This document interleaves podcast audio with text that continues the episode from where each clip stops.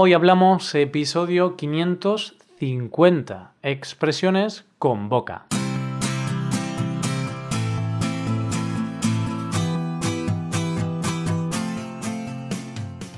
Bienvenido a Hoy Hablamos, el podcast para aprender español cada día. Ya lo sabes, publicamos nuestro podcast de lunes a viernes. Puedes escucharlo en iTunes, en Android o en nuestra página web y si quieres ver la transcripción, la hoja de trabajo de cada episodio y disfrutar de muchas otras ventajas, puedes visitar nuestra web hoyhablamos.com. Ahí podrás beneficiarte de cosas como un buscador avanzado de episodios, un lugar en el que votar los temas que te gustaría que se hicieran en el futuro, soporte premium y otras muchas ventajas. Además, si quieres hablar, pasar un rato de diversión y aprender cosas nuevas del español y de España, te damos la oportunidad de tener clases con nosotros. Vas a poder comprobar que puedes aprender o mejorar tu español como, cuando y donde quieras. Para el día de hoy hemos decidido hablar de la boca. No, no vamos a hablar del equipo de fútbol de Argentina. Eso lo dejamos para otro episodio.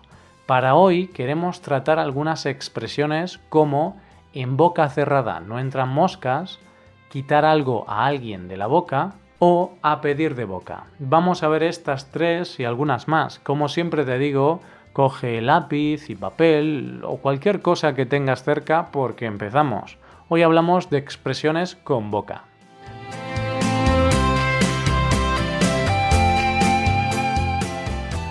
Y precisamente la boca es el órgano que me permite hacer lo que estoy haciendo ahora mismo.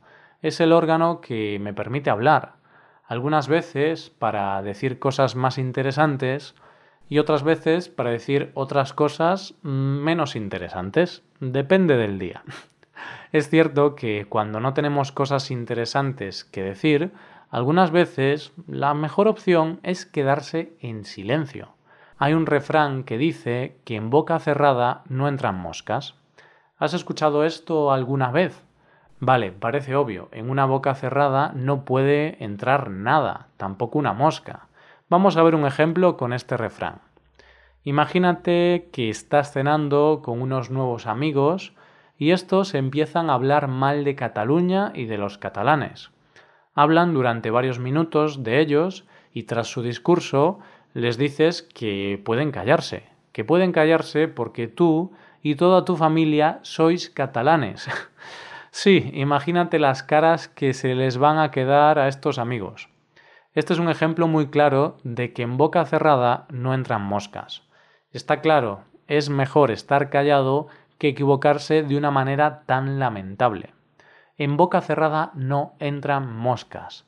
Esto significa que es mejor estar callados que decir algo y pueda pasar algo desagradable. Tan desagradable como que te entre una mosca en la boca. Bueno, en realidad en algunos países tienen como costumbre comer insectos. Pero bueno, creo que lo mejor será cerrar la boca para evitar este tipo de consecuencias. De momento prefiero seguir comiendo carne, pescado, verduras y este tipo de comida. Veamos otro ejemplo. Imagínate que estás en el trabajo y estás criticando a un compañero de oficina. De repente giras la cabeza y te das cuenta de que ese compañero está en la misma sala escuchando todo lo que dices. En ese momento es cuando vuelves a pensar. En boca cerrada no entran moscas. ¿En qué momento pensaste que criticar a un compañero de trabajo en el trabajo sería una buena idea? Tras este ejemplo pasamos ahora a la segunda expresión que os traemos para el día de hoy. Recuerda que todas las expresiones de hoy contienen la palabra boca. ¿Y de qué frase te voy a hablar ahora? Pues te voy a hablar de quitar algo a alguien de la boca. Suena raro y difícil, ¿verdad? Pues vamos a ver un ejemplo y verás que no lo es. Dos personas están hablando de una ciudad de Andalucía, de la ciudad en la que se encuentra la Alhambra. No obstante, no se acuerdan del nombre de la ciudad y ambos empiezan a pensar todo el tiempo en esta ciudad. Finalmente uno recuerda el nombre y dice Granada, por lo que la otra persona dice casi al mismo tiempo Me has quitado el nombre de la boca. Como ves, quitar algo a alguien de la boca significa algo así como anticiparse a alguien a lo que estaba a punto de decir. Esto es muy común y nos pasa muy a menudo cuando, por ejemplo, estamos aprendiendo un idioma y no nos acordamos de la palabra. No nos acordamos de la palabra amante, por ejemplo. Entonces, estás pensando y pensando en la palabra y la persona con la que estás hablando te la dice. Ese momento es cuando quieres decir precisamente esto. Me has quitado la palabra de la boca. Da un poco de rabia, la verdad. Dejamos ahora esta frase para pasar a una nueva. Pasamos a la tercera expresión del día. Hablamos de decir algo con la boca pequeña.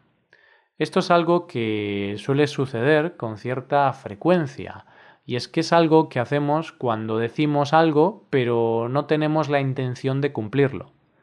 Decimos algo con la boca pequeña, es decir, sin estar muy convencidos de ello porque sabemos que no vamos a cumplirlo. Por ejemplo, si tienes pensado ir a correr por la tarde, pero ves que va a llover y va a hacer mal tiempo, quizá digas con la boca pequeña que vas a correr. Tú y yo sabemos que no vas a cumplir este objetivo. Pero bueno, al menos lo dices para intentar convencerte, aunque luego la realidad sea diferente. Un ejemplo más con esta expresión. Dentro de unos días va a ser tu cumpleaños. Tu madre te pregunta acerca de qué regalo te gustaría obtener para este día. Pero tú le dices que no quieres nada, que no necesitas ningún regalo. Es obvio que aquí estás diciendo con la boca pequeña que no quieres ningún regalo. En realidad sí que te gustaría recibir un regalo por tu cumpleaños. Por lo tanto, dices esto con la boca pequeña porque dices algo cuando en realidad quieres decir otra cosa. Y ahora pasamos a hablar de una nueva frase, de una locución adverbial que se utiliza cuando una noticia, un rumor o cualquier otra cosa se propaga de unas personas a otras. ¿Cómo? Pues como dice la frase, de boca en boca. Vale, no de forma literal. De forma literal sería más lógico de boca a oreja, pero se puede entender la idea.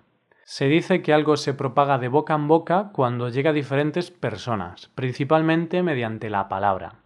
Esta palabra se suele utilizar en el mundo empresarial, cuando una empresa no invierte dinero en publicidad, pero la gente empieza a conocer dicha empresa. ¿Por qué? Pues porque la gente habla bien de esa empresa a otras personas y finalmente mucha gente acaba conociendo esa empresa.